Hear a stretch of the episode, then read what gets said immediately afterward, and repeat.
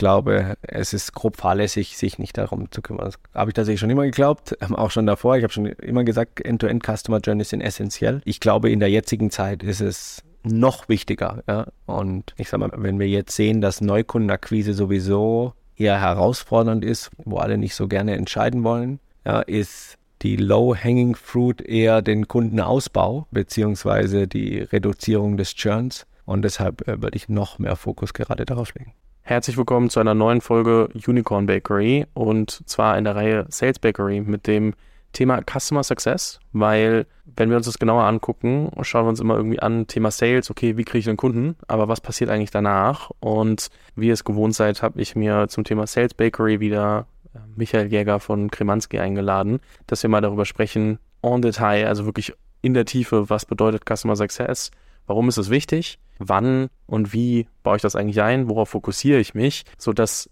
ich dazu auch wirklich dann als Firma mich darauf vorbereiten kann, weil ich habe das Gefühl, dass viele immer denken, Customer Success ist einfach nur Customer Support, irgendwie ein paar Fragen beantworten. Und so wie ich das dann mitbekommen habe, wenn ich mich mit mehreren Leuten und, und auch mit dir unterhalten habe, ist es doch ein bisschen mehr.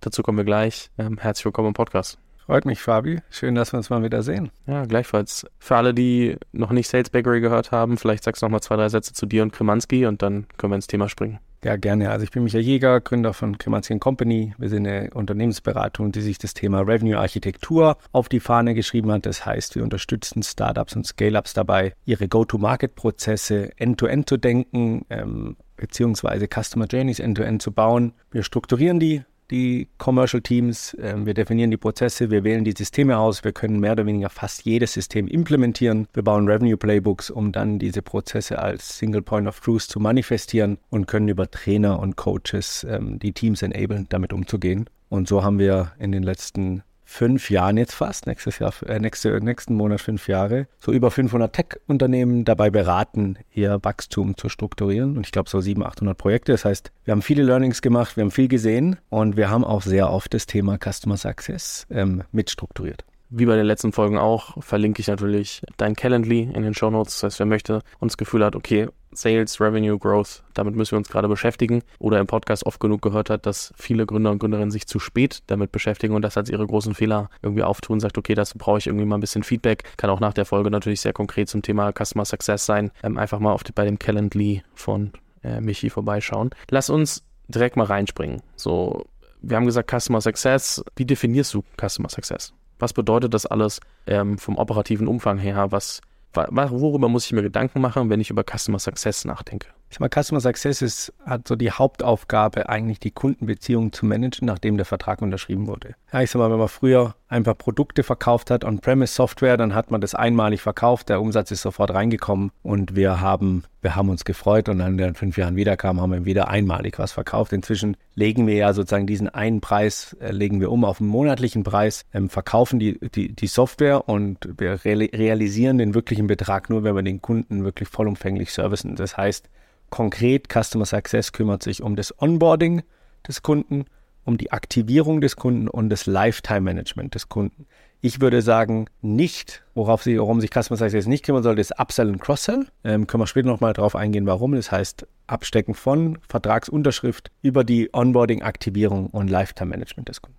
Das heißt, am Ende wir sagen, nicht relevant für Cross- und Upselling, aber grundsätzlich dafür da, dass der Kunde sagt und merkt, okay, ich habe nicht nur was gekauft und renne dann los und mache mein eigenes Ding, sondern auch wirklich einfach zu schauen, dass der Kunde versteht, was er da tut, dass er das wahrscheinlich auch irgendwie sich darauf vorbereiten kann, das wirklich auch einzubauen in die eigenen Prozesse, also sich wirklich damit auseinanderzusetzen. Weil was ich von mir kenne, ist, wenn ich äh, zum Beispiel irgendwie online was Neues ausprobiere und wenn ich mich dann nicht in der ersten Woche irgendwie hinsetze und versuche zu verstehen, wie ich das wirklich nutze und wie das perfekt zu mir passt, dann nutze ich das Tool auch eigentlich nicht mehr. Ja, genau. Also ich sag mal so, ich glaube, was ganz wichtig ist, die Kundenjourney mit dir als Unternehmen, wenn du die, der Softwareanbieter bist, dann beginnt die mit der Vertragsunterschrift und nicht vorher. Unsere Journey mit dem Kunden beginnt ja mit der mit der Marketingkampagne. Die Kundenjourney beginnt für den Kunden, wenn er den Vertrag unterschrieben hat. Das heißt, da geht es extrem darum, wie gut werde ich abgeholt, wie gut werde ich auf das ähm, Thema wirklich geschult und wie kann ich das, dieses Produkt verstehen, damit ich es nutze. Und ich bin völlig bei dir. Wenn am Anfang nichts passiert, wird es sehr schwer, dass es ein Erfolg erfolgreicher, eine erfolgreiche Zusammenarbeit wird. Um da mal eine Zahl zu nennen, 89 Prozent aller Unternehmen, die Software kaufen, sind unglücklich mit ihrem Onboarding. Und ich glaube sogar 13 Prozent churnen innerhalb, innerhalb der Onboarding-Phase, weil es so holprig ist und so schlecht strukturiert ist, beziehungsweise so wenig Fokus drauf gelegt wird. Und das sind schon unglaublich hohe Zahlen. Und deshalb ähm, finde ich, freue ich mich sehr, dass wir heute darüber sprechen, weil ich glaube, es ist ein hochrelevantes Thema. Das heißt, wenn wir es umdrehen wollen und, und definieren wollen, warum es wichtig ist, ist, weil wir einfach ähm, auf der einen Seite die Möglichkeit haben, 100, also nahezu 100 Prozent unserer Kunden, die überhaupt kaufen, auch dabei zu behalten und nicht irgendwie in der ersten Woche auch rauschurnen zu lassen, weil ja da sonst irgendwie 13 Prozent gegebenenfalls gehen. Und wir damit wahrscheinlich auch die Grundlage legen können, um dann später auch wenn wir gesagt haben, Customer Success alleine ist nicht für Cross- und Upsells relevant, aber wenn die Kunden bleiben, kann ich natürlich immer noch gucken, können wir weitere Lösungen anbieten und kann dann eben schauen, wie entwickeln wir den Kunden weiter. Ähm, Thema Land and Expand, ähm, so wie, was machen wir danach? Also wirklich die Grundlage zu schaffen, um überhaupt eine sinnvolle Kundenbeziehung aufzubauen. Also ich würde sagen, zwei Themen. Erstens, die Customer Success ist verantwortlich, die Grundlage zu schaffen, also dass es schön anfängt, dass der Kunde ein gutes Gefühl hat, dass er das versteht. Aber auch auf der anderen, auf der zweiten Seite ist Customer Success dafür verantwortlich, dass das Produkt wirklich Impact im Unternehmen generiert, indem sie dafür verantwortlich sind, dass es eine hohe Activation, das heißt der End-User, also der Mitarbeitende oder die verschiedenen Mitarbeitenden im Unternehmen, das Produkt wirklich nutzen und wir dann messbar zeigen können, sagen, guck mal, mit dem Produkt oder mit der Software haben wir 20 Prozent Prozent Effizienz geschaffen, wir haben Transparenz geschaffen oder was auch immer die Ziele sind und können das nachhaltig zeigen, weil meistens ist es ja so, wir verkaufen Software an ein Team in einem Unternehmen, das boarden wir on, das aktivieren wir erfolgreich, dann kriegen wir einen hohen NPS oder hohe Kundenzufriedenheit und dann gehen wir mit diesem Case rein und gehen wirklich in dieses Expanden ins Unternehmen. Ja, und der Beginn der Reise ist der wichtigste, das ist die Basis dafür. Wenn das gut ist, wird es eine gute Zusammenarbeit und wenn das schlecht ist, dann wird das eher nicht so gut. Wie bei einem Mitarbeitenden eigentlich, den ich einstelle. Die Zahlen Zahlen sagen genau da mehr oder weniger das Gleiche. Wenn das die Onboarding schlecht ist, wenn der Mitarbeiter das Gefühl hat, das Unternehmen hat sich gar nicht auf mich richtig vorbereitet, sind keine Strukturen geschaffen worden, damit ich richtig ongeboardet, wird die Zusammenarbeit mit ziemlicher Sicherheit fehlen. Und das ist, das ist eigentlich eine ähnliche Analogie, äh, finde ich, die man nutzen kann. Was ist denn der Status quo im Customer Success? Also wie machen es denn die Firmen in denen ihr auch mithelft, etc. Was sind die häufigsten Sachen, die vielleicht nicht so laufen, wie sie sollen, dass wir auch mal drüber sprechen, warum es vielleicht so wichtig ist, das Thema auch aufzurollen? Also was wir sehr, sehr stark sehen, ist, ähm, dass der Hauptfokus des Unternehmens, obwohl es SaaS verkauft, auf Marketing und Sales liegt. Dass Management-Meetings 90 Prozent der Zeit über Pipeline und Akquise gesprochen wird. Ähm, dass CRM-Systeme gekauft werden, die eigentlich nur wirklich Close One abbilden können, also die Akquise und dann man vielleicht nochmal zwei Phasen für Customer Success anbildet. Wir sehen ganz oft, dass entweder Customer Success noch vom Vertrieb halt noch mitgemacht wird oder wir einen Werkstudenten aus dem ersten Semester oder so haben, der sich halt drum kümmert. Und wir sehen, das Mindset, es ändert sich, aber dass Customer Success erst strukturiert wird, wenn wir, wenn wir groß sind. Und dabei würde ich sagen, vor allem in den ersten 50 bis 100 Kunden ist es ja noch wichtiger, dass wir ganz nah an den Kunden dabei sind, damit wir verstehen, was haben wir denn gebaut, damit wir lernen, äh, was wir gut machen, damit wir Feedback bekommen, dass wir, wenn möglich, die ersten 50 bis 100 Kunden zu solch großen Fans machen, dass sie uns über die ganze Reise begleiten. Ich gebe euch mal ein Beispiel. Ich war letzte Woche auf einem Partnertag von Salesforce und da habe ich einen Kunden getroffen und der hat gesagt, ich war 99 der erste Kunde oder einer der ersten Kunden. Der redet 25 Jahre später darüber und wird dazu noch eingeladen, dass er einer der ersten 50 Kunden oder sowas war. Der ist ein absoluter Fan. Ja, und was der gemacht haben wird in den letzten 25 Jahren oder 24 Jahren, der wird extrem oft diese Software empfohlen haben. Und das ist das, was wir eigentlich erreichen wollen. Ja? Und ich glaube, deshalb ist es umso wichtiger, das von Anfang an richtig ernst zu nehmen, weil diese Learnings, die sind nicht nur gut für die Vermarktung, also für die Akquise und den Vertrieb, Marketing, sondern die sind auch extrem wichtig fürs Produkt. Das von wirklich von Beginn an richtig gut zu strukturieren. Ja, ich glaube, man, man vergisst das oft irgendwie. Äh, alle, gerade die Investoren, wollen immer Revenue zahlen, Revenue zahlen, Revenue zahlen und die denken die Gründe auch, okay, ja, wir brauchen halt dementsprechend Neukunden und Neuakquise und vergessen aber, dass natürlich auch irgendwie damit gerechnet wird, dass die Leute ja eine gewisse Zeit bleiben, der Lifetime Value äh, da sein muss. Dann kommen ganz viele andere KPIs. Ähm, spätestens an der Börse guckt man sich dann noch viel genauer sowas wie Net Revenue Retention und andere Themen an, so KPIs, über die wir später gerne noch sprechen können. Aber wo man dann einfach merkt, oh, warte mal, wenn ich mich nur auf die Ersterquise konzentriere, da habe ich zwar viel Neuumsatz, aber wenn dann meine Kunden nicht lang genug bleiben, also wer kann schon von sich behaupten, einen Kunden seit irgendwie 24 Jahren zu haben? Das ist äh, gar nicht so gar nicht so leicht ähm, oder auch seit seit Anbeginn der Zeit einfach und und die Kunden mitzunehmen auf der ganzen Reise und ja, das ist glaube ich ein ein Riesenthema und die Frage, die sich als nächstes stellt, ist, wo fange ich das an zu denken? Weil es ist natürlich, also wenn ich überlege von, ich habe den Kunden geclosed und ich will jetzt, dass er quasi diese ganze Reise möglichst lange dann mitmachen kann, ist super groß und äh, wie bei vielen Themen muss man es, glaube ich, einmal runterbrechen. Was sind so die ersten Schritte, um die ich mich kümmern kann, um so die ersten 80 Prozent von Customer Success gut zu machen mit irgendwie 20 Prozent Aufwand, so Pareto-Prinzip mäßig. Und dann können wir da noch ins Detail gehen, was danach noch kommen würde. Aber was sind so die wichtigsten Punkte bei Customer Success, die ich in einem Startup mit relativ wenig ja, Personal und Mitteln äh, vielleicht umsetzen kann? Ähm, gute Frage. Ich glaube, wenn wir noch mal einen Schritt kurz zurückgehen, ich glaube, wie würde ich es denken generell ist, ich sag mal, heutzutage denkt man nicht Marketing, Sales und Customer Success in separaten Functions, sondern wir denken eigentlich der Customer Journey end-to-end. -End. Wir denken, was passiert. Wir bauen das auf in verschiedenen, in, in die großen Lifecycle Phases und brechen das dann rund in einzelne Stages. Ja, das heißt, ich würde sagen, ein Sales Playbook zum Beispiel reicht einfach nicht aus und es ist auch kein, sollte auch kein Fokus des Unternehmens sein, ein Sales Playbook zu bauen, weil das ist das, was ganz viele, viele bauen, sondern wir sollten von Anfang an in einem Revenue-Team denken, in einem Revenue-Playbook denken und in einer Customer Journey denken, die sozusagen end-to-end -end gedacht ist, weil das hat Einfluss auf mehr oder weniger alles. Ne? Es hat Einfluss, welche Leute brauche ich, das hat Einfluss, wie sehen die Prozesse generell aus, es hat Einfluss, welche Systeme oder Systemlandschaft brauche ich eigentlich. Und ich glaube, wenn man das erstmal so end-to-end -end gedacht hat, dann hilft es einem wirklich viel bessere Entscheidungen zu treffen. Und ich glaube, das Zweite, was man nochmal sich wirklich so gut überdenken wird, du hast gerade Lifetime gesagt oder Customer Lifetime, wenn man sich mal den Lifetime anschaut und sagen wir, der Lifetime ist jetzt auf einen Meter dargestellt, dann haben wir vielleicht 10 Zentimeter Akquise ja, und 90 Zentimeter Customer Lifetime. Deshalb, das zeigt nochmal auf, wie wichtig es ist, diese Kundenjourney end-to-end ähm, wirklich durchzudenken. Ja. Und man muss jetzt auch nicht das extrem kompliziert machen, sondern so wie man sozusagen seine Akquise denkt, also die Demand Gen, die Qualifizierung, den Dealflow, so denke ich sozusagen den Customer Lifetime auch. Und ich sehe eigentlich drei wichtige Punkte hier. Das ist sozusagen die Strukturierung des Onboardings als eine Phase, die Strukturierung der Activation als eine Phase und eigentlich den gesamten, sagen wir mal, Customer Health Score oder den Customer Lifetime Support oder Customer Lifetime Betreuung sozusagen als die als den dritten Bereich, der vorbei Customer Success sozusagen liegt, ja. Also Onboarding setzt sozusagen die Basis, den Ton der Zusammenarbeit. Activation bringt die Zusammenarbeit zum Erfolg, indem wir uns um jeden einzelnen Nutzer kümmern.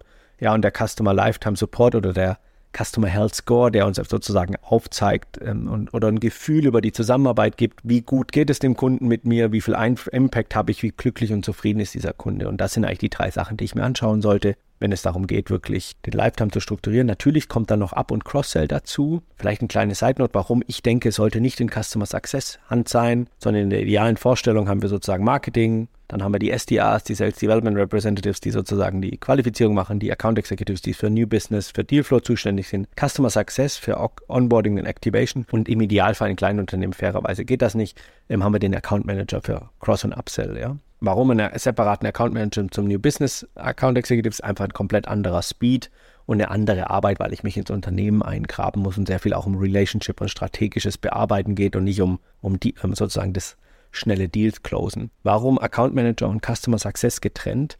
Das Skillset des Customer Success muss es sein, empathisch zu sein, gut zuhören zu können, extrem strukturiert zu sein und eigentlich ein recht hohes technisches Know-how zu haben, damit sie das alles aufsetzen können ähm, und wirklich helfen können. Dass die jetzt auch noch Sales können sollen. ja, das ist zwar schön und nett, aber das macht es extrem herausfordernd, diese Position zu besetzen. Und fairerweise gibt es sowieso schon viel zu wenig Customer Success Leute. Und das Skillset dann gesamtheitlich zu sehen, ist sozusagen meines Erachtens bringt zu viel Druck. Und wir wollen eigentlich auch, dass der Customer Success im operativen für Onboarding Activation zuständig ist mit den operativen Leuten. Wir wollen der Account Manager, der mit der Strategie oder dem strategischen Bereich des Kunden spricht, für, für Up- und Cross-Sell. Und das ist eigentlich die ideale, die ideale Vorstellung da. Lass uns mal kurz bei Onboarding bleiben. Ich meine, drei Punkte definiert und macht Sinn, mit dem ersten anzufangen. Aber ich habe den Kunden, der Kunde sagt, okay, ich unterzeichne, unterschreibe den Vertrag. Was ist das Erste, was ich danach mache? Was, womit fange ich an? Wie, was hört der Kunde als nächstes von mir, womit ich das Onboarding dann auch einleite? Also den, den Vertrag unterschrift hat ja der Account Executive im, im Zweifel gemacht. Ähm, das Onboarding macht sozusagen das Customer Success Team. Das heißt, das Erste, was der Kunde hört, ist eigentlich entweder eine aktive ein aktives Handover von Sales zu Customer Success oder eine Willkommens-E-Mail bei Customer Success. Ja?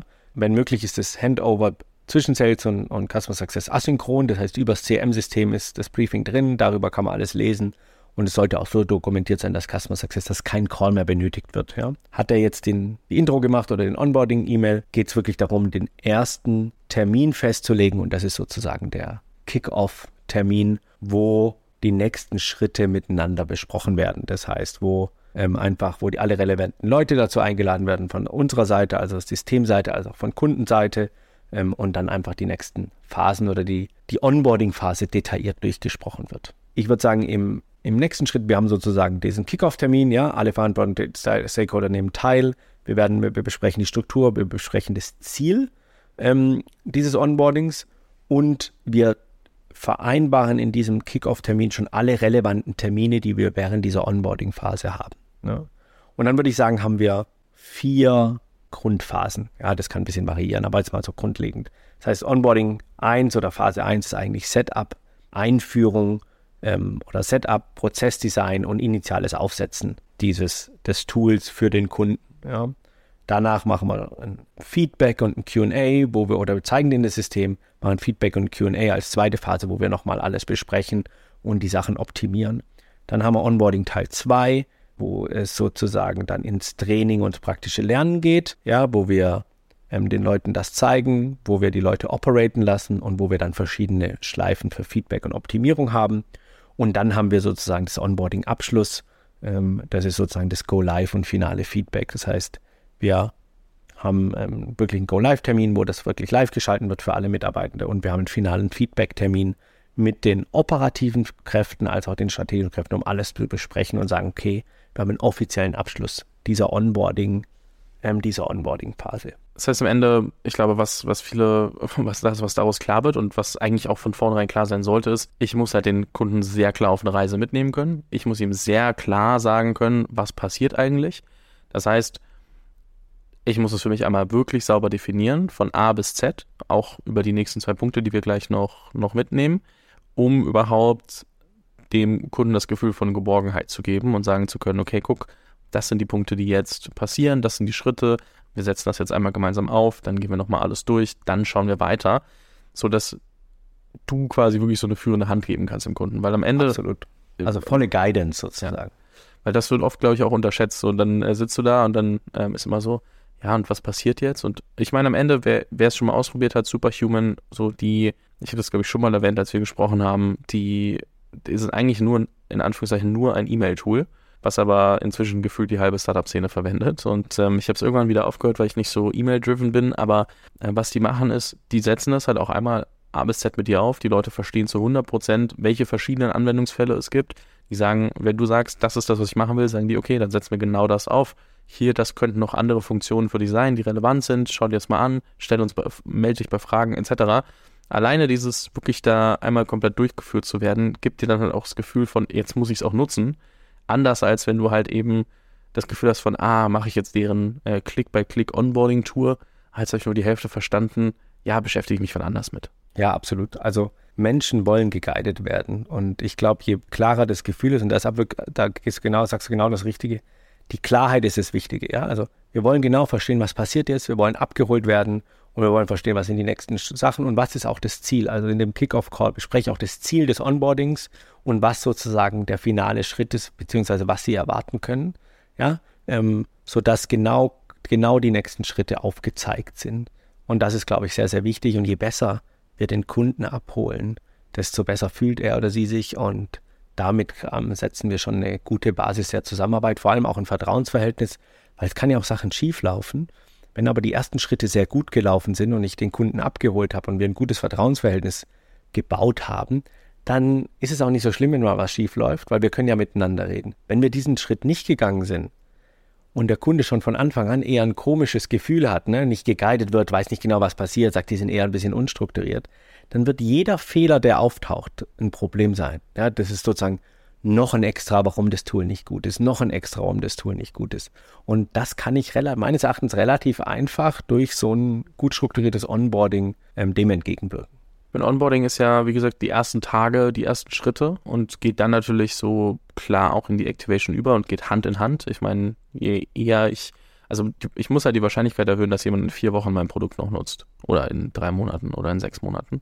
Und das ist ja bei vielen Sachen so, die erste Woche nutze ich was relativ aktiv, weil ich das Gefühl habe, neu und dann merke ich aber erst so, was ich eigentlich nicht verstehe und äh, merke so, ah, hm, ja, jetzt muss ich mich damit ja noch mehr auseinandersetzen, das noch besser verstehen. Wie lange ziehe ich so ein Onboarding? W wann switche ich in Activation? Wie verändert sich die Beziehung zum Kunden? Und wann und fange ich an, den Kunden mehr alleine zu lassen?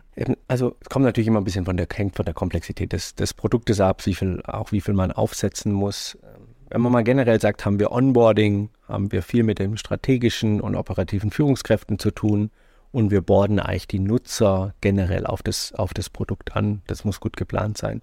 Die Activation ist sehr fokussiert auf den Nutzer. Ja, ich sage, nachdem wir gesagt haben, okay, wir haben jetzt unsere zwei Wochen, vier Wochen, acht Wochen Onboarding-Phase, ähm, je nach Komplexität, gehen wir dann darüber, wenn die abgeschlossen ist, sage, jetzt ist der große Fokus, die einzelnen Nutzer in so eine regelmäßige Nutzung, was auch immer die regelmäßige Nutzung ist. Ja, das kann sein in manchen Systemen täglich beziehungsweise stündlich.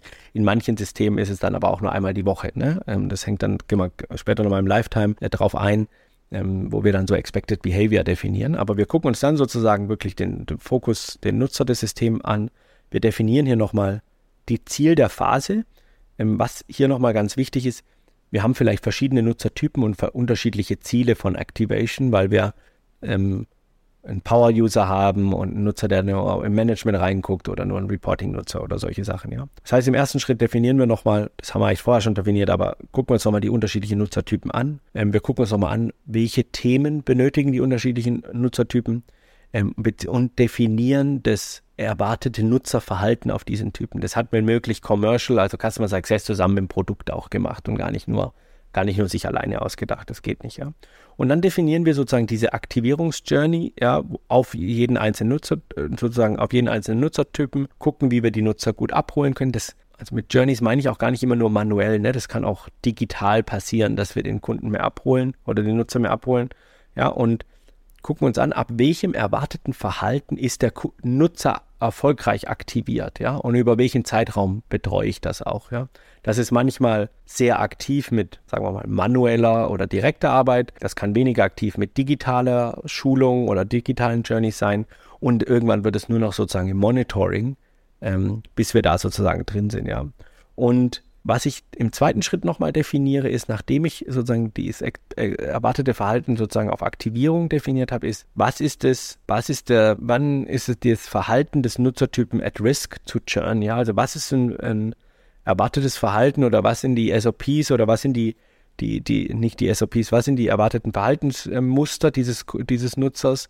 Wenn wir merken, der verhält sich sozusagen dagegen, dann ähm, geht sozusagen das Risk-Level hoch und was passiert dann, wenn das Risk-Level hochgeht in, für unser Management mit diesem Nutzer im ersten Schritt und dann äh, mit dem Team und dann mit dem, mit dem Unternehmen? Und das definiere ich am Ende dieser Phase, um da nochmal genau, genau zu verstanden zu haben, was für uns ein aktiver Nutzer bedeutet. Und dann geht es sozusagen in dieses Lifetime-Management über. Ja, das ist also sozusagen deine Frage da nochmal, sorry, ich habe da mit vielen Worten deine kurzen Fragen beantwortet, aber das, das geht halt so ein schleichender Prozess, geht man sozusagen raus, dass man irgendwann in diesem Monitoring ist mit dem Ziel, man hat alle aktiviert. Lass uns nochmal ganz kurz bei dem Part bleiben, wo du gemeint hast, mit das erwartete Nutzerverhalten.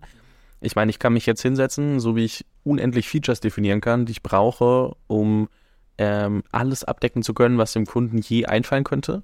Oder ich brauche halt einen MVP. Und ich könnte auch mich jetzt hinsetzen und fünf Wochen lang überlegen, was ist alles, was ich von einem Kunden erwarte über die verschiedenen Phasen hinweg und was glaube ich, wie er in drei Monaten das Produkt noch nutzt versus in der ersten Woche. Ähm, und ich kann das mir in der Theorie überlegen. Ich kann warten, bis ich genug Kundendaten habe, um dann zu gucken, okay, was sind so die Gemeinsamkeiten und wie sieht die MVP-Version davon aus? Also wie mache ich das im ersten Schritt? Also ich sag mal so, wenn ich jetzt ein gewisses Feature entwickle, dann entwickle ich das hoffentlich mit einem Verständnis, was ich erwarte, wie der Nutzer das nutzt. Ja? Und da muss ich jetzt auch nicht ein riesig komplexes Modell bauen für das Nutzerverhalten, sondern ich schaue mir an, Login-Time, ich schaue mir an Zeit im Produkt ähm, und vielleicht in manchen Sachen kann man Sachen abhaken oder eine gewisse Aktivität sozusagen. Und ich glaube, ich würde das am Anfang, wenn ich keine Nutzerdaten habe, also auf alles, was ich baue, würde ich von Produkt erwarten, dass sie mir was mitgeben, was ihre Erwartung auf dieses Feature ist. Und das nutze ich sozusagen erstmal als, als Blaupause und dann lerne ich natürlich über die Zeit, was das tatsächliche Verhalten ist. Dann werden wir auch lernen, da gibt es dann Features, die werden gar nicht genutzt oder wir merken auch, keine Ahnung, wir haben eine Nutzergruppe angebordet, die braucht das Tool tendenziell nicht und dann war das halt nicht erfolgreich. ja, oder dann churnen die auch wieder. Ähm, aber ich muss gewisse Sachen aufschreiben einmal, damit ich zumindest gegen die benchmarken kann. Und das muss auch nicht, wie gesagt, das muss nicht zu komplex sein. Okay. Und was du noch angesprochen hattest, war das Thema von, okay, die verhalten sich anders als gedacht. Jetzt sind die vielleicht ein bisschen mehr so ein Risikokunde, wo wir auch denken könnten, okay, die, die gehen vielleicht wieder raus. Womit track ich das? Also jetzt mal wirklich toolspezifisch. Was gibt es da was, was ihr gesehen habt, was besonders gut funktioniert? Also unser präferiertes Tool für Customer Success oder Customer Centric Management ist Planhead im Generellen. Da kann ich eigentlich alles auslesen. Ich kann da Onboarding strukturieren, Activation strukturieren und das Spannende ist, ich kann dieses erwartete Nutzerverhalten, also auf Company-Basis, auf Team-Basis und sogar auf den einzelnen Nutzer sozusagen definieren und dann kriege ich in einem Ampelsystem sozusagen einen Score zurück, äh, kriege einen Score zurückgespielt und der re resultiert in ein Ampelsystem und kriege dann den Customer Success Manager sozusagen notifiziert, wenn, ich, wenn, wenn etwas gegen das erwartete Verhalten ist und dann können die aktiv eingehen. Ja, das ist, das ist ganz spannend, weil es mit dem CRM einfach zu verbinden ist und mit der Plattform ähm, und daraus kann ich das alles einlesen. Da gibt es einige andere Tools. Ich finde es bei dem Tool ziemlich cool, weil es nicht so schwer ist, es ähm, aufzusetzen und weil es sehr datengetrieben ist und das ist das, was wir was wir eigentlich mögen, ja, ähm, weil ähm, am Ende geht es wirklich darum, wie manage ich den richtigen Customer Lifetime? Und die, die Frage ist, was ziehe ich mir sozusagen von Daten, also die Plattform sollte die Daten bereitstellen, aber ich finde jetzt, es muss jetzt nicht unbedingt sein, dass die, die Software oder die Plattform sozusagen direkt die ganzen Strukturen für Customer Success darstellt. Dann kümmern sie sich gar nicht um ein Produkt. Deshalb ist es schön, eigentlich dafür ein Produkt einzukaufen. Und wenn wir dann so in diese Lifetime-Phase übergehen, ich meine, wir haben sie jetzt zum Teil immer wieder angesprochen. Also auch dieser Customer Health äh, so wie es steht es gerade um meinen Kunden, glaube ich, dass der da noch länger bleiben wird, glaube ich, dass ich da mehr äh, Arbeit reinstecken muss und so. Das ist ja alles schon auch Lifetime über die Activation hinaus. Ich meine, das sehe ich in der Activation, also sollte ich in der Activation Mission anschauen, um überhaupt so also die ersten Indikatoren zu sehen, aber das, das ist ja, das vermischt ja sehr stark, also über die verschiedenen Phasen hinweg. Ähm, aber lass uns mal über Lifetime sprechen. Was ist so das Grundversprechen, was ich meinen Kunden eigentlich schuldig bin, wenn ich sage, okay, so denke ich über Lifetime nach? Also von welcher Grundsituation muss ich eigentlich ausgehen? Das, äh, und, und was muss ich eigentlich liefern als Firma? Also ich sage mal, mal generell vom Produkt her ist, ich muss Impact liefern, ja. Also ich möchte über, je besser ich über Impact verkaufen kann und äh, verkaufe und je mehr ich Impact darstellen kann, desto länger wird der Lifetime sein. Das heißt, solange ich zeigen kann, dass mein Produkt einen positiven Impact auf was auch immer hat, Effizienz, bessere Struktur, Transparenz, desto äh, niedriger das, das Risiko, dass jemand churnt. Ja? Und auf der zweiten Seite können wir das beste Produkt der Welt bauen. Äh, es muss sich aber jemand um den Kunden kümmern, weil das funktioniert im. Also es wäre natürlich toll, wenn es. Es gibt auch Produkte, da funktioniert das wahrscheinlich. Aber in vielen Produkten funktioniert das nicht, sich nicht um den Kunden zu kümmern. Plus, wir wollen eigentlich mit dem Kunden sprechen. Das heißt, wenn wir mal so in den Lifetime Support oder in den Customer Success haben wir sozusagen das Go Live mit diesem Onboarding Activation. Ähm, wenn möglich, haben wir in dieser Anfangsphase Bi-Weekly und Monthly Check-ins, wo wir wirklich sehr eng am Kunden sind. Ja, und ähm, irgendwann gehen wir eigentlich dann so in QBRs, Quarterly Business Reviews mit dem Kunden rein und besprechen einfach, wie es läuft, was die Sachen sind, sodass wir eigentlich in konstantem, aktiven Austausch sind. Und ich glaube, wenn man das von Anfang an nicht macht, fängt ist, ist es halt ein bisschen weird, wenn ich nach zwei Jahren auf einmal mit einem Quarterly Business Review anfange. Es gibt dem Kunden kein gutes Gefühl. Das heißt, wenn ich von Anfang an das mache und der Kunde hat sich daran gewöhnt, dass er oder sie mir Feedback gibt, dass wir die Zusammenarbeit besprechen, dass wir den Impact besprechen und ähm, vielleicht auch unsere Zahlen sehen, wie, wie viel, was Nutzerzahlen sind und das immer wieder aufzeigen, desto klarer wird den, den Kunden auch sozusagen, wie die Zusammenarbeit ist, ja. Ich glaube, ein zweites Thema ist eigentlich der Support. Ja, sei es ein reines Technical Support wird wahrscheinlich über den Customer Service gemacht, ähm, aber trotzdem eigentlich Constant Support, schnelle Lösungen schaffen, ähm, vertraut schnelle Lösungen ähm, haben und Vertrauen schaffen. Ich glaube, das ist dass das schafft, ähm, dass der Kunde sich gut bei dem, bei dem System fühlt. Und ich glaube dann so, das letzte Thema ist wirklich so, mit den Firmen zu wachsen. Das heißt, man verändert sich ja selber, ähm, die Firmen verändern sich auch selber und das darf man in allem nicht vergessen. Ja? Ich kann dir, ein, egal welches Tool aufsetzen heute, in drei Jahren werden sich meine Verantwortung oder werden sich die Anforderungen des Kunden verändert haben. Und das ist eigentlich etwas, wo der Customer Success stark supporten kann. Und wenn er nah oder sie, wenn der Customer Success nah dran ist ne, und mit dem Quarterly Business Reviews, kann man auch verstehen, wie sich dies, die Anforderungen des Unternehmens verändern und tendenziell die Prozesse und Strukturen mit anpassen ähm, und mitwachsen. Es kann auch irgendwann sein, dass es dann heißt, okay, das Tool passt einfach nicht mehr. Aber ich glaube, wenn man sehr gut versteht, wie die Anforderungen sich verändern, kann man auch darauf reagieren. Und dieser sozusagen, dieser Support oder diese, diese, diese Unterstützung auch bei, dem, bei der Weiterentwicklung schafft halt enormes Kundenvertrauen.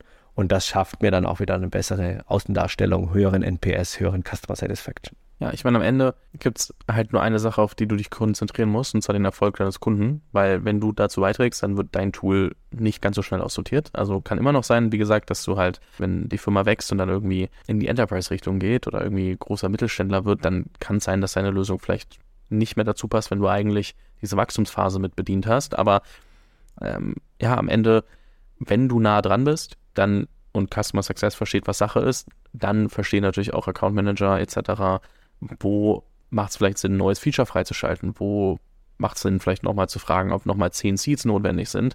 So, nur dann kannst du natürlich auch als Firma mit deinem Kunden mitwachsen und der Kunde mit deinem Tool mitwachsen. Also so ein, Absolut. einfach eine gute Auch wenn du aufzeigen kannst, ne, was zum Beispiel für ein Team du gelöst hast, dann kannst du halt auch aufzeigen, dann also argumentativ, tendenziell auch hoffentlich auch quantitativ, dass es für ein anderes Team auch Sinn ergibt, dieses Tool zu nutzen. Ja, in größeren Firmen gibt es ja sehr viele Teams und sehr viele Mitarbeitenden und oft fängt man nur in einem, in einem Team an.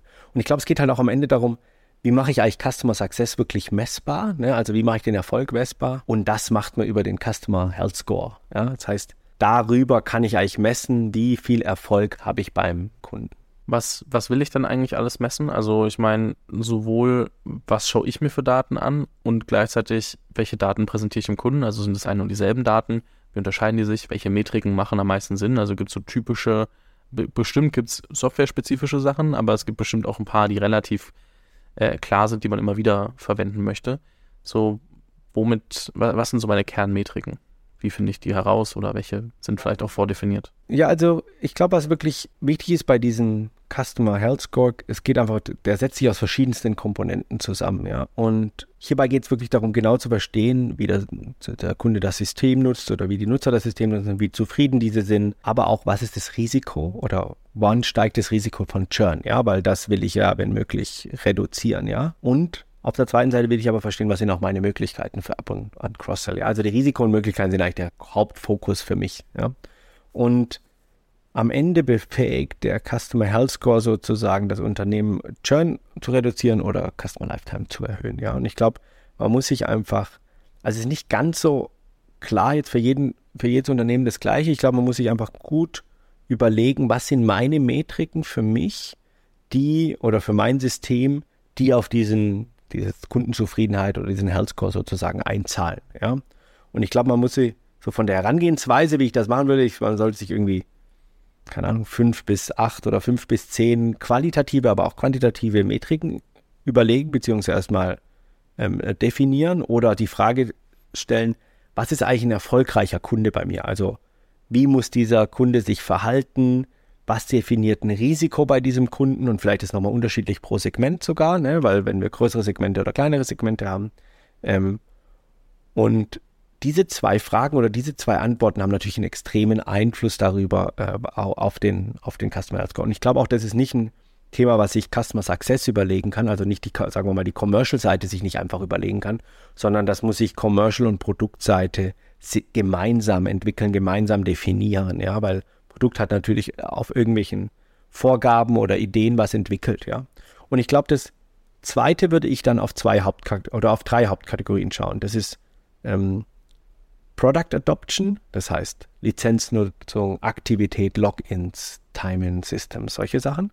Ähm, Return on Invest, also Impact für den Kunden durch mein System. Ja, also welches Produkt, welchen Impact hat das Produkt auf den Kunden, auf die Effizienzmerkmale etc. Und dann das dritte Thema, und das vergessen ganz viele, weil sie Customer Success nicht strukturieren, das ist Engagement. Das heißt, wie gut ist mein Kontakt als Customer Success oder als Unternehmen oder als Anbieter zum Kunden? Wie ist die Kommunikation? Wie ist der Net Promoter Score? Wie, ist, wie hoch ist der C-Set? Und wie lange ist der Kunde auch schon Kunde? Ja? Je länger der Kunde Kunde ist, desto besser verstehen wir auch die Kunden und können damit auch nochmal verstehen, sozusagen.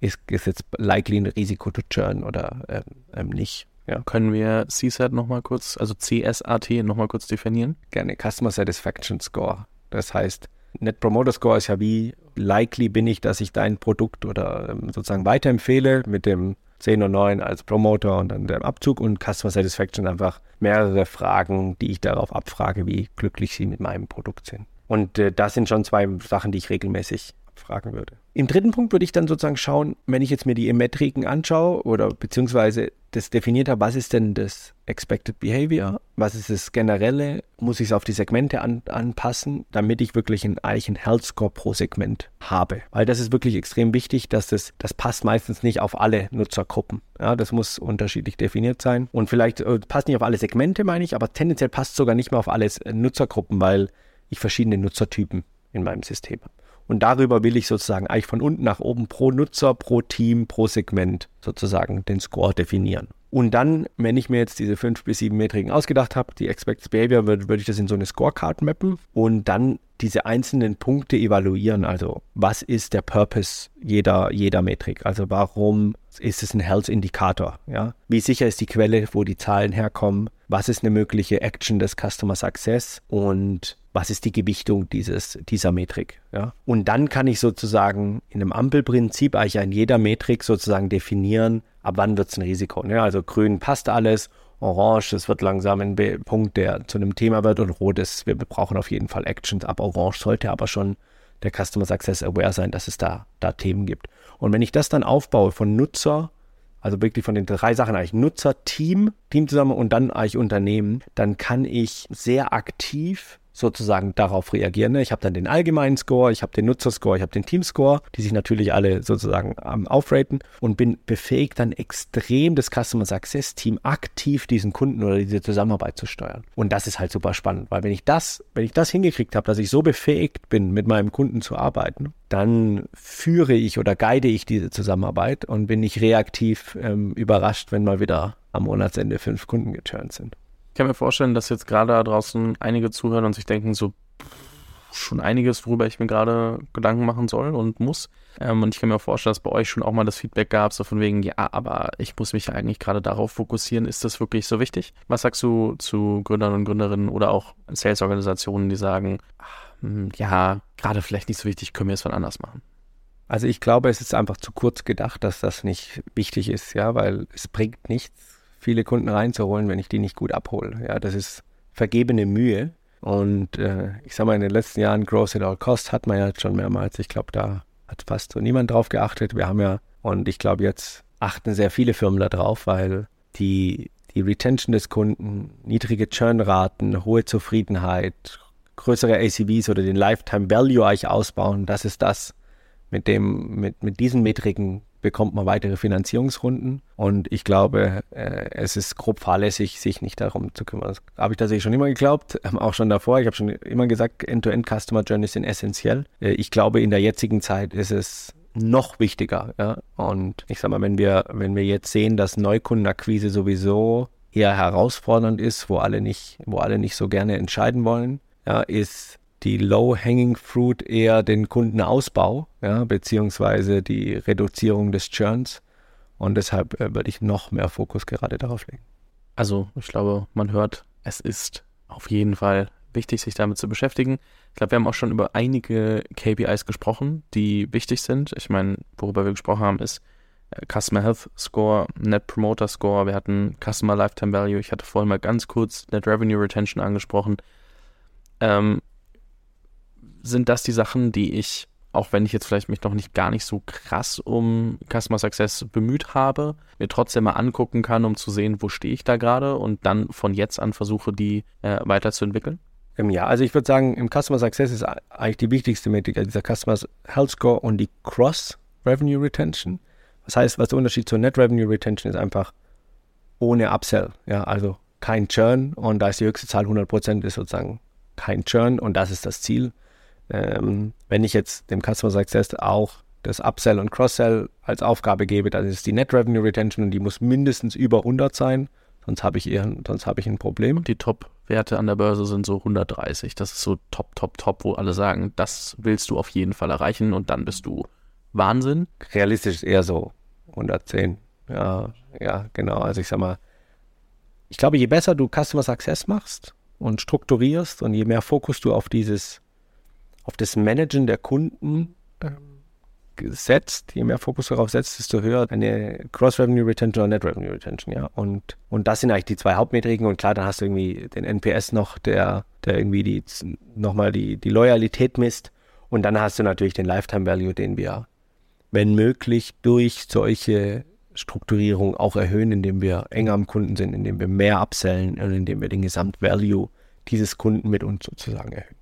Und damit auch die Profitabilität sozusagen zusammenfassend, wenn wir uns jetzt irgendwie ein, zwei, drei Action Steps für die Gründer und Gründerinnen überlegen, die gerade zuhören, womit fange ich jetzt an, wenn ich jetzt aus dieser Episode rausgehe und sage, okay, ich muss entweder mit jemandem aus meinem Team gleich darüber sprechen oder ich muss selbst mich daran setzen? Also ich würde sagen, kümmert euch ums Onboarding und die Aktivierung vielleicht. Also Onboarding eigentlich als allerwichtigstes. Überlegt euch relativ Common Sense sozusagen, was sind gute Themen, wie ich dieses Onboarding strukturiere? Also was passiert, nachdem der Kunde den Vertrag mit mir unterschrieben hat? Was ist der erste Schritt? Wie strukturiere ich das? Was sind die einzelnen Phasen? Was sind die Zwischenschritte mit Feedback? Und wann ist so ein Onboarding abgeschlossen? Ich glaube, das setzt die Basis für alles und da muss man auch, also das ist wirklich nicht Rocket Science und da muss man jetzt auch nicht äh, 500 Kunden bedient haben, sondern das ist einfach wirklich sehr gerade überlegt, wie kann ich den Kunden bestmöglich abholen und wie kann ich es für mich messbar machen, dass ich verstehe, welcher der Unterphasen der Kunde gerade ist. Ja, das heißt, ich möchte nicht am Ende im CRM oder in der Customer Success Plattform jeden, in jeden Kunden reinklicken müssen, sondern ich will, ich will mir sozusagen drüber sehen, in welcher Phase der Kunde gerade ist. Und ich will verstehen, dass jeder Kunde sozusagen übernommen wird und wirklich gemanagt wird, nachdem wir äh, den Vertrag unterschrieben haben. Und ich glaube, das, das würde ich, wenn, wenn nicht da, so wirklich sofort machen. Und ich glaube, das kann man in einem einem Tag strukturieren, ja, wenn man es mal so ganz grob macht. Klar, wenn man dann in Customer Health Score und tiefer geht, dann wird es komplexer, aber das Onboarding, ich schließe mich ein, zwei Tage ein mit, mit meinem Sales- und Customer Success Team oder wenn ich das nicht habe, schließe ich mich alleine ein und strukturiere mir das mal in Process Builder. Ich kann auch gerne nochmal drüber gucken. Also ähm, hier das Angebot. Wer das möchte, wie gesagt, Calendly-Link ist in den, in den Show Notes. Hast du das Gefühl, wir haben zu Customer Success alles Wichtige gesagt oder fehlt uns hier gerade noch äh, ein Baustein, den wir noch gar nicht erwähnt haben. Nee, ich glaube, das ist, das ist erstmal, das erstmal alles. Ich glaube, natürlich kann man jetzt noch tiefer eingehen über, wer, was sind so Customer Success Manager, was sollten die mitbringen, wie viel sollten die verdienen. Aber das ist ein riesiges Thema. Ich glaube hier, wie strukturiere ich Customer Success, ist, ist erstmal da. Wenn ich das strukturiert habe, dann versteht man auch ein bisschen die Anforderungen an so eine Position. Ähm, ich bin recht happy, dass wir heute weniger als eine Stunde gebraucht haben. Äh, sozusagen ein bisschen einfacher verdaulich und ich äh, glaube, das war, ich glaube, da haben wir jetzt alles gecovert. Wer Fragen hat, äh, kann ja natürlich auch auf LinkedIn schreiben, verlinke ich auch in der Beschreibung. Oder wer konkreter war, die eigenen Customer Success Themen sprechen möchte, wie gesagt, Calendly. Ähm, und dann können wir gucken, wenn Fragen reinkommen bei dir oder bei mir, dass wir da nochmal ähm, konkreter drauf eingehen. Und ähm, dann, dann schauen wir mal, wie das Thema so ankommt und kümmern uns das nächste Mal um ein neues Thema. Was wir tendenziell auch nochmal befragen könnten, was wäre denn spannend? Ja, was ist gerade das Thema in Bezug auf Wachstum? was euch am brennendsten interessiert. Also da gerne mal, gerne mal an Fabi, an Fabi schreiben, dann können wir uns anschauen.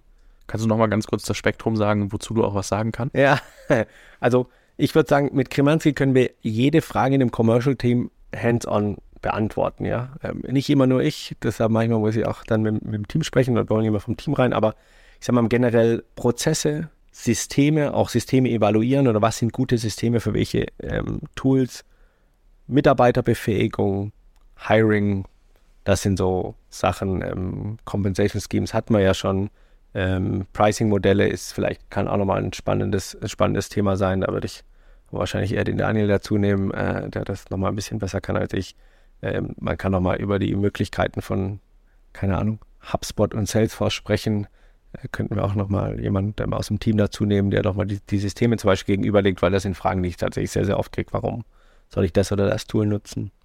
Ähm, ja, also was euch eigentlich auch so ein bisschen gerade im Wachstum oder was sind auch die Challenges? Ne? Wir verstehen, ich verstehe natürlich schon, dass äh, gerade Closing äh, ein großes Thema ist ähm, und wie kriege ich es hin, dass wir, dass es gut weitergeht. Ja, das sind ja schon Themen, die, die sehr aktuell sind. Ja, ich glaube, es merken gerade alle, dass jetzt äh, mit so dem durchgerüttelten Markt gerade das Closing immer mehr ein Thema wird. Verbindlichkeit hilft. Ja. Klarheit, Verbindlichkeit. Lieber ein No als ein Maybe. Keine Angst vor No's. Und ähm, genau, wie gesagt, mir gerne einfach schreiben auf allen möglichen Kanälen, ob das über den, den WhatsApp-Part ist, ob das über LinkedIn ist, ob das über E-Mail ist, was euch immer am besten gefällt. Und dann ähm, finden wir ein gutes nächstes Thema für die nächste Folge. Äh, Michi, vielen lieben Dank dir. Ich verlinke alles, wie besprochen, in der Beschreibung. Und dann hoffen wir, dass das Thema Customer Success ein bisschen mehr in den ganzen Firmen und Startups von morgen einkehrt. Vielen Dank dir. Schönen Tag euch. Vielen Dank fürs Zuhören. Falls dir diese Folge gefallen hat, dann musst du auf jeden Fall mal den Unicorn Bakery WhatsApp Newsletter auschecken. Dort bekommst du ein bis zweimal die Woche von mir äh, entweder eine persönliche Sprachnotiz oder eine Content-Empfehlung, Blogpost, Video etc. für Dinge, die du als Gründer unbedingt wissen, lesen, hören musst. Am einfachsten ist es, du klickst auf den Link in der Beschreibung und meldest dich an. Ansonsten kannst du auch auf jungthemapodcast.com slash newsletter gehen.